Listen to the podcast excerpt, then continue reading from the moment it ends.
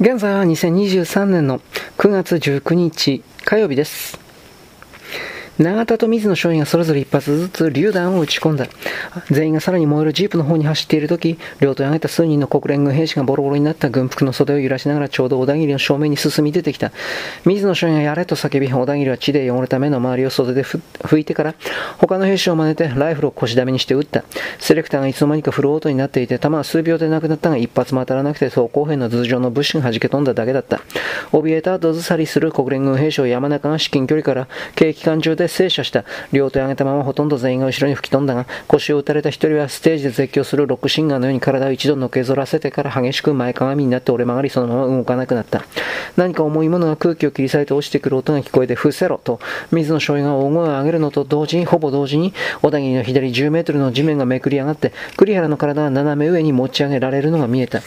続いて右にも嫌な音を立てて砲弾が落下して、小田切の体は砂利と一緒に震え、腹に小石が減り、めり込んできた。耳が麻痺して目に入るものすべてに濁ったオレンジ色の斑点がついている。ピントが合っていないスローモーションのような視界の中、水野少尉が栗原を引きずって道を横切ろうとするのが見える。銃迫撃砲は折り重なって倒れた敵の死体や、川の水や石や岩や干木の太い枝やスクラップと化したジープや草や泥を空高く舞い上げて、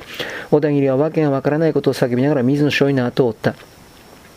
身を低くして走り、金属が空気を切り裂くと、音を感じると伏せる。それを繰り返しているうちに現実感が完全に失われた。砲弾の破片が野戦服の太ももの布団を引き裂いて、肉が2センチほどえぐられて血があっという間にズボンを濡らしながら、足首まで垂れたが痛みは全く感じなかった。サンサロは銃迫撃砲に支配されていた。次々とめくれ上がる川床や砂利の岸辺や地面の隙間を数歩走っては伏せる。ゲリラ兵士はそれしかできなかった。栗原を引きずる水野少尉がサンサロから離れるとや合図を出した時に、鉄の塊になったトラックの背後の物資から突然機関銃が発射されて、そのすぐその前にいた山中が倒された。竹平軍曹を起き上がってロケットを撃つ。白い煙を吐く流線形のロケットが物資に吸い込まれ、火を吹いていた銃口が閃光に包まれるのと同時に、砲弾が竹平軍曹の右横で爆発した。竹平軍曹を伏せようとした体の右側の皮膚と肉と骨を全て引き剥がされて、砂利の上を何回か転がった。永田が駆け駆け寄り、残りの2本のロケットランチをパックから外して自分の肩にかけた。水野少尉が小田切の足元を指さした。山中は胸を赤く染めて目を開けたまま仰向けに倒れ、そばにケーキ缶銃が転がっている。小田切はそれを拾い上げて山中のウエストベルトをナイフで切って、断層を肩にかけて水野少尉の後を追った。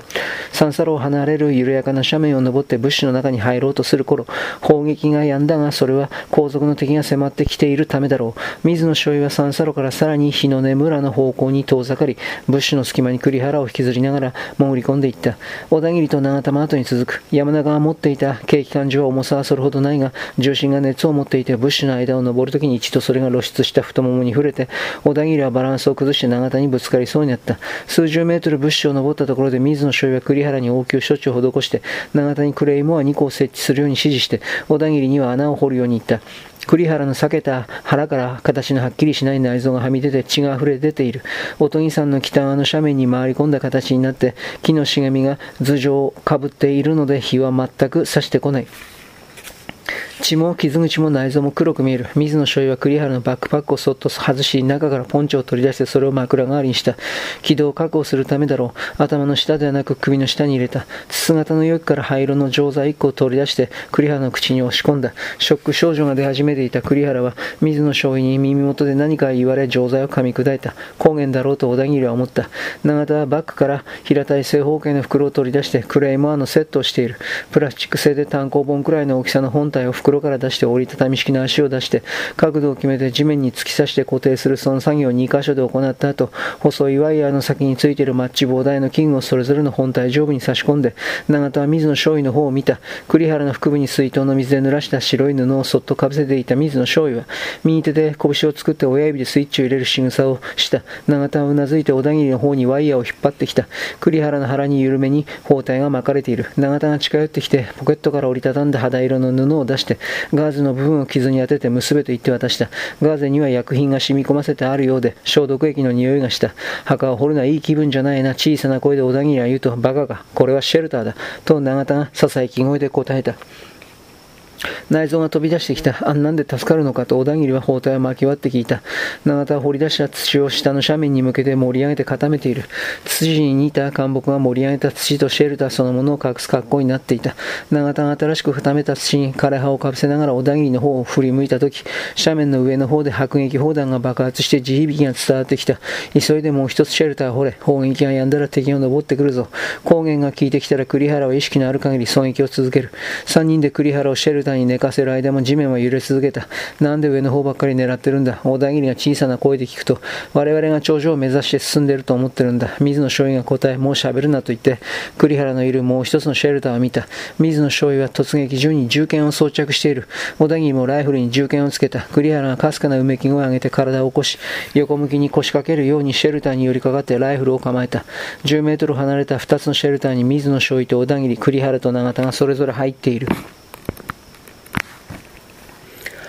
かなり近くで爆発が起こり、小田切たちの上にも土が舞ってきたが、それを最後にピタリと砲撃は止んだ。辺りは嫌な静けさに包まれている。砲撃の前には鳥の鳴き声が時々聞こえたが、それもなくなった。水野少尉は大型のホッチキスに似たクレイマーの起爆装置を右手に握っている。細いワイヤーが伸びたその装置から正面に小田切が視線を移したとき、ブッシュの向こう側の地面に無数のブーツが並んでいるのが見えた。かすかなざわめき声が聞こえてきたかと思うと、ブーツの列は一一斉に横に広がり、やがてほとんど目に見える範囲の斜面全域にわたって物資をかき分けて敵が姿を現した。3、4メートルの間隔で横に展開して辺りを見回しながら足元にも注意してゆっくりと斜面を登ってくる。5メートルほど進んだところで次の部隊が入ってきた。互い違いの横2列の体型だ。左右にどのくらい広がっているのか見当もつかない。さらに20メートルほど戦闘が近づいた時、水野醤油を見て永田がうなずいた。ホッチキスを閉じるのと同じちょうど同じようにして、水野醤油と永田は目を見合わせ、同時にレバーを押した。爆発音と閃光、中央部から外側に向かって物資が吹き飛び木がなぎ倒されるが一瞬ストロボのように目に入った後、